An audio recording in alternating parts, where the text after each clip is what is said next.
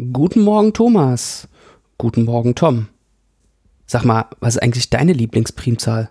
17, wieso? Ach, egal.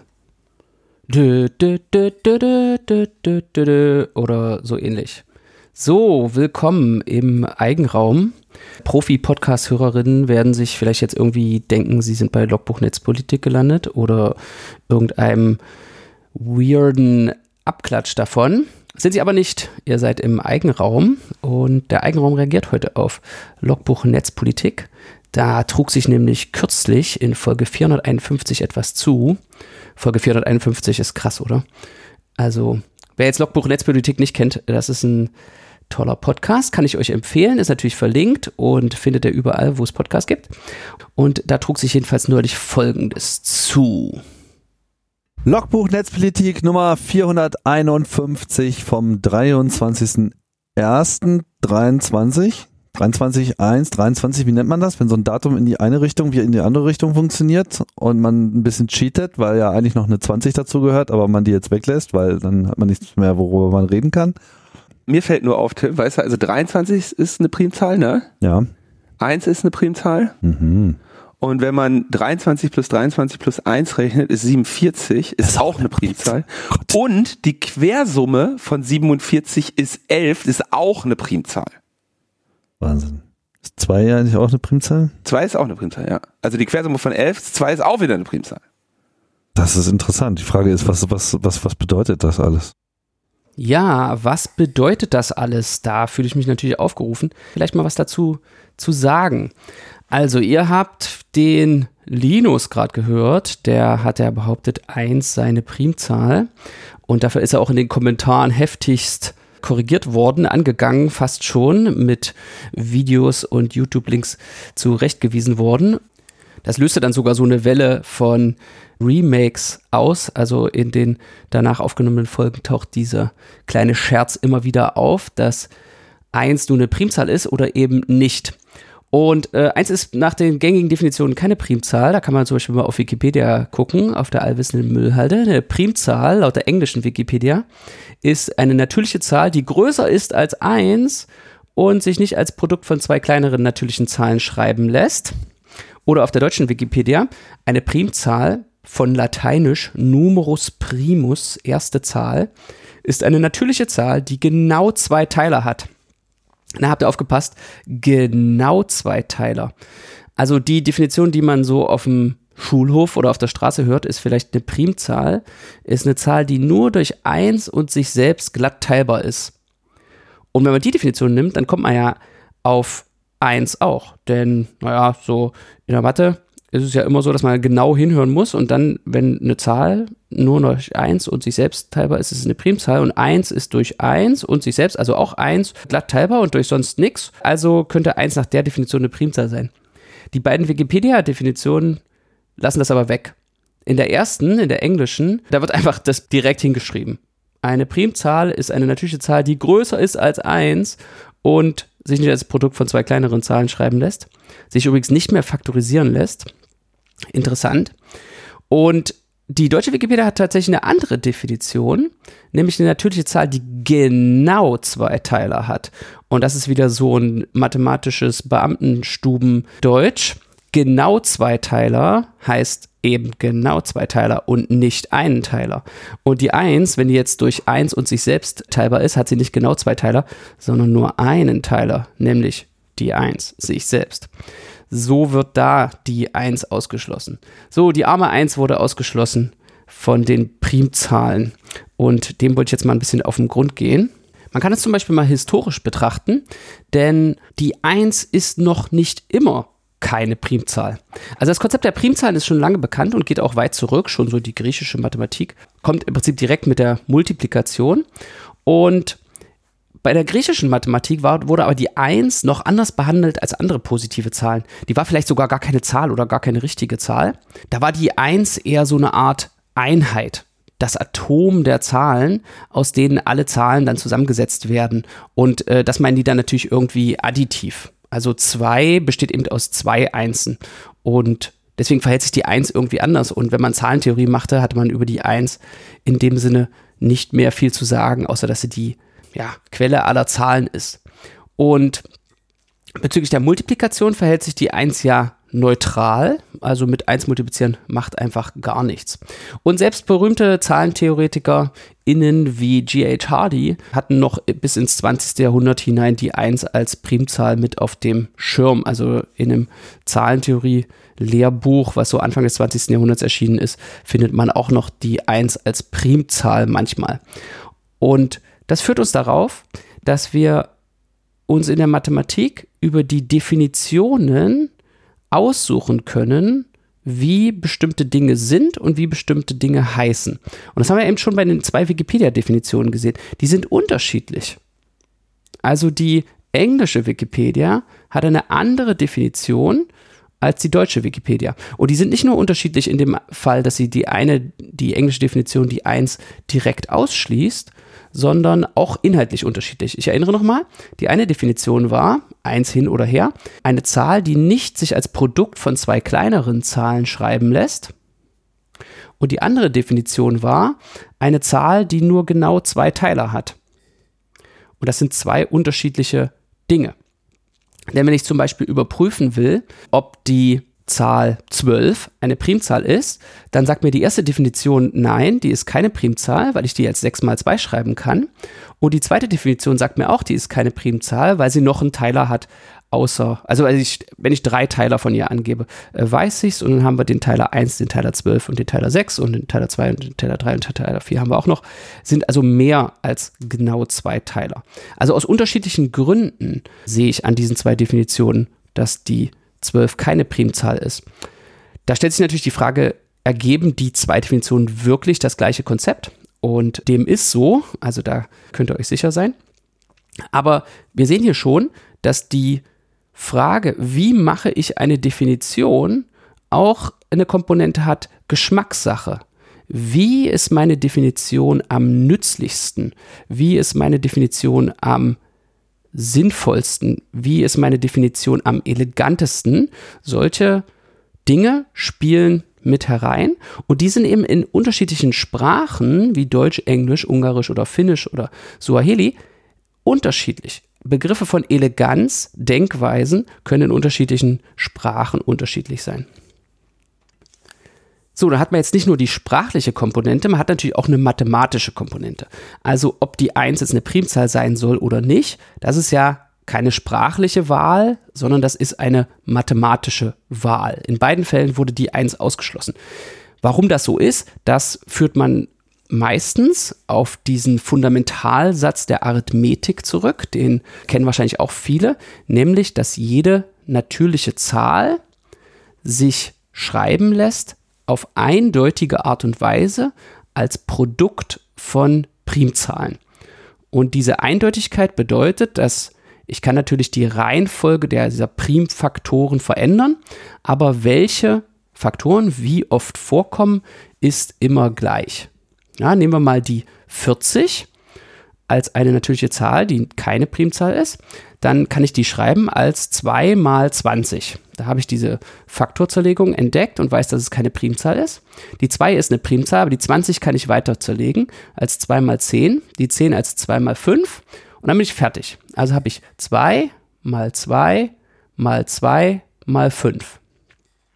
Ich könnte aber auch anders anfangen. Die 40 ist 5 mal 8 und dann die 8 zerlegen, dann bekomme ich 5 mal 2 mal 2 mal 2. Wieder das gleiche, nur in einer anderen Reihenfolge. Und jetzt könnte man sich natürlich fragen, und das ist nicht klar, ob es nicht vielleicht auch noch eine andere Zerlegung gibt, die nicht drei Zweien und eine 5 nutzt. Bei der 40 kann man sich das leicht überlegen, indem man die Faktorisierung durchgeht. Aber wenn die Zahl jetzt mal 738 Gazilliarden Stellen hat, sind solche experimentellen Methoden natürlich nicht zugänglich. Aber der Fundamentalsatz der Arithmetik, der sagt uns eben, dass das so ist. Jede Zahl hat eine Primfaktorzerlegung und sie ist bis auf dieses Ändern der Reihenfolge eindeutig. Wenn jetzt die einzelne Primzahl wäre, hätten wir da ein Problem. Denn 1 mal 2 mal 2 mal 2 mal 5 ergibt auch 40. Und die 1 kann ich kostenlos sozusagen, ohne das Produkt zu verändern, beliebig oft noch dazu schreiben und hätten wir dann unterschiedliche Primfaktorzerlegungen. Und Das wird gerne angeführt als der Grund, warum 1 keine Primzahl sein soll, warum man die Definition eben so macht, dass der Fundamentalsatz der Arithmetik sagt, für jede natürliche Zahl gibt es eine eindeutige Primfaktorzerlegung. Wenn man die 1 als Primzahl zulassen würde, müsste man dort eben eine Ausnahme einführen. Für jede natürliche Zahl gibt es eine eindeutige Primfaktorzerlegung, die 1 nicht benutzt. Ja, so könnte man den Satz, der Satz ist immer noch richtig, er spricht eben über die Faktorzerlegung, die reduziert sind, wo man die überflüssigen Einsen weggelassen hat. Der Satz ist fundamental und auch gar nicht so leicht zu beweisen. Der Beweis besteht aus zwei Stücken, nämlich der Existenz so einer Zerlegung, die ist eigentlich relativ einfach. Äh, die macht man mit der mathematischen Induktion. Also wenn man so eine natürliche Zahl hat, dann ist die entweder eine Primzahl. Wenn die eine Primzahl ist, dann äh, ist sie einfach das Produkt von sich selbst. Das lässt man übrigens auch zu, dass dieses Produkt bei der Primfaktorzerlegung nur aus einer einzigen Primzahl besteht, obwohl man da ja gar keine Multiplikation ausführt, lässt man das auch als Produkt zu. Können wir übrigens noch einen kleinen Exkurs machen in die Randfälle. Der Fundamentalsatz der Arithmetik sagt ja auch, dass die 1 jede natürliche Zahl ein eindeutiges Produkt von Primzahlen ist. Was denn jetzt eigentlich mit der 1? Wie kann ich denn die 1 als Produkt von Primzahlen schreiben? Und da kommen wieder Konventionen und Definitionen ins Spiel, die man auf geschickte Art und Weise gemacht hat. Wir haben jetzt eben gerade schon akzeptiert, dass das Produkt, wenn ich die Primzahl 11 als Produkt von Primzahlen schreiben will, schreibe ich einfach die 11 hin. Die hat einen Primfaktor, nämlich sich selbst und sonst nichts. Ja, also um die 11 als Produkt von Primzahlen zu schreiben, schreibe ich einfach hin 11. Auch wenn da jetzt kein Malzeichen vorkommt, lasse ich das trotzdem als Produkt zu mit einem Faktor.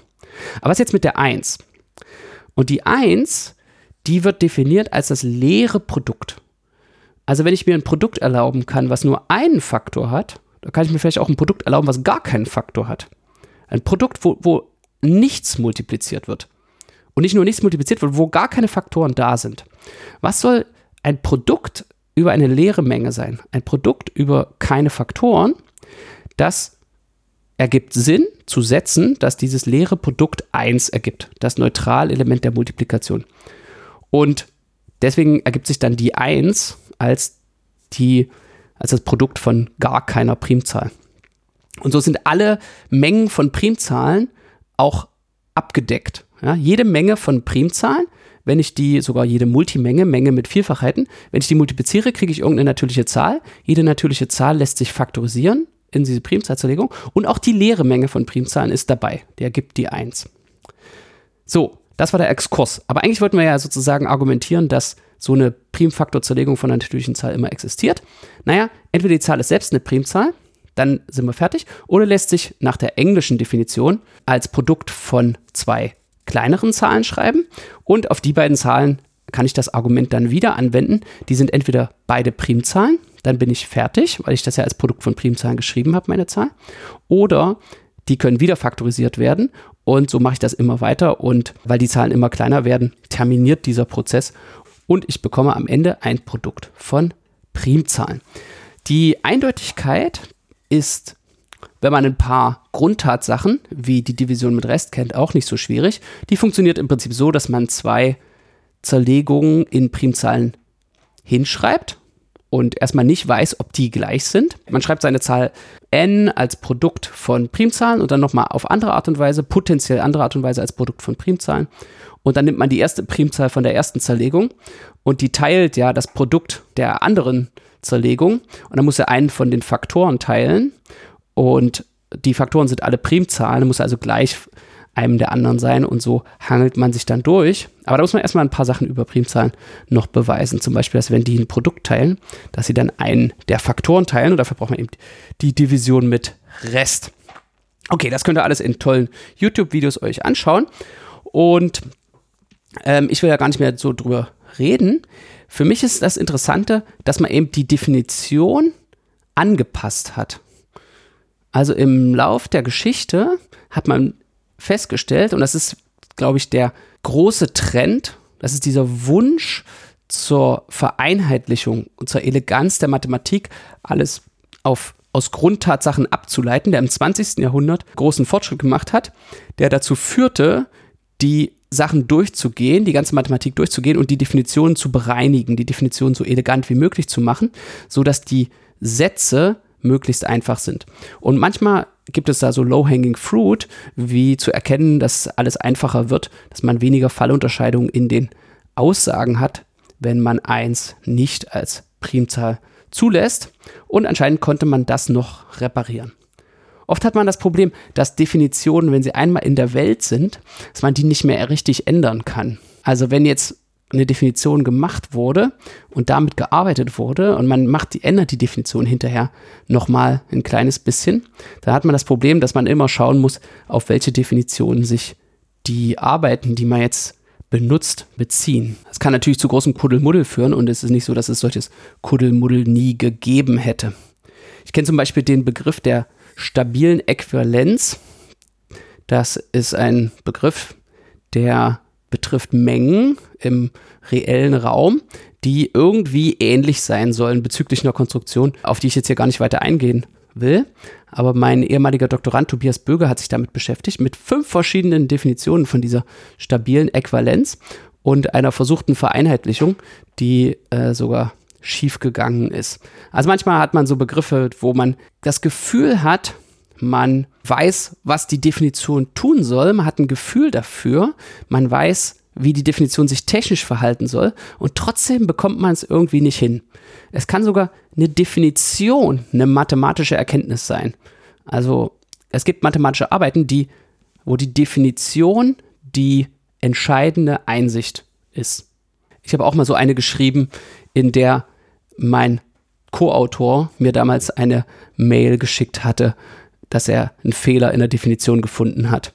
Also eigentlich per Definition kann es keinen Fehler in einer Definition geben, denn wir können alles definieren und trotzdem habe ich eine E-Mail in meiner Inbox oder hatte damals eine E-Mail in meiner Inbox, dass mir mein Co-Autor offenbarte, dass er denkt, wir haben noch einen Fehler in einer grundlegenden Definition. Und was war der Hintergrund? Der Fehler war in der Definition in dem Sinne, dass die Definition doch nicht genau das tat, was wir vorhatten und die Arbeit in dieser in diesem Bereich ging eben rückwärts aus. Wir wissen, wir wussten, was für ein Satz richtig sein soll, wie der Fundamentalsatz der Arithmetik. Man hat den Satz, man, man weiß über etwas Mathematisches Bescheid und man macht die Definition so, dass man diesen Satz gut ausdrücken kann.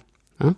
Und deswegen kann es auch einen Fehler in der Definition geben und deswegen kann auch eine Definition die wichtigste Einsicht von einer mathematischen Forschungsarbeit sein. So, nun ist es so, dass man manchmal die Definitionen richtig machen kann und manchmal kann man es auch nicht. Und ein Beispiel davon ist die Primzahl 2. Die Primzahl 2 hat nämlich eine kuriose Eigenschaft, die ist gerade. Die geraden Zahlen sind ja genau die, die durch 2 teilbar sind. Und wenn man jetzt irgendeine gerade Zahl hat, die nicht 2 ist, dann kann die nicht prim sein, weil sie durch 2 teilbar ist. Und die 2 umgeht dieses Problem, weil sie selbst die 2 ist. Wenn sie durch 2 teilbar ist, tut das nichts daran, dass sie eine Primzahl ist. Sie ist die kleinste Primzahl und sie ist die einzige Primzahl, die gerade ist. Und jetzt ist es in der Zahlentheorie so, dass es viele Sätze gibt, die einen Unterschied machen, ob man die 2 betrachtet als eine Primzahl in dem Satz oder eine andere Primzahl. Und die fangen dann immer an mit sei p eine ungerade Primzahl. Und da hat man sich für diese Formulierung, ul sei p eine ungerade Primzahl entschieden, um auszudrücken, dass eine Fallunterscheidung stattfindet. Der Satz gilt nur für Primzahlen, die nicht zwei sind. Und wenn man aber den Fundamentalsatz der Arithmetik hat und dafür die Primzahl 2 definitiv als Primzahl braucht, konnte man sich an dieser Stelle nicht mehr dafür entscheiden, dass 2 jetzt keine Primzahl sein soll, um den Satz eleganter zu machen. Also in den Folgesätzen, die für alle Primzahlen für alle ungeraden Primzahlen gelten, konnte man nicht mehr 2 einfach als Nicht-Primzahl deklarieren und dann den Satz für alle Primzahlen formulieren, sondern musste darauf ausweichen, den Satz für alle ungeraden Primzahlen zu formulieren. Und da gibt es diesen schönen Ausspruch auf Englisch, der sagt, 2 is the only prime that's not odd, which makes it the oddest of all primes. Und mit diesem kleinen Spruch entlasse ich euch. Ich hoffe, es hat euch gefallen. Wenn dem so ist, empfehlt uns gerne weiter. Was ja anscheinend auch einige getan haben. Eine erfreuliche Entwicklung der Downloadzahlen. Könnte natürlich auch dafür sprechen, dass sich einfach alle neue Geräte gekauft haben, die jetzt die ganzen Folgen nochmal herunterladen. Aber vielleicht hat sich auch die eine oder andere neue Hörerin hierher verirrt. Dann begrüße ich euch und hoffe, es macht Spaß. Und wenn es das tut, empfehlt uns gerne weiter. So, dann war es das für heute. Bis bald mal wieder im Eigenraum. Tschüss. Ach ja, und hört euch Lehrbuch Netzpolitik an. Das ist wirklich toll und wichtig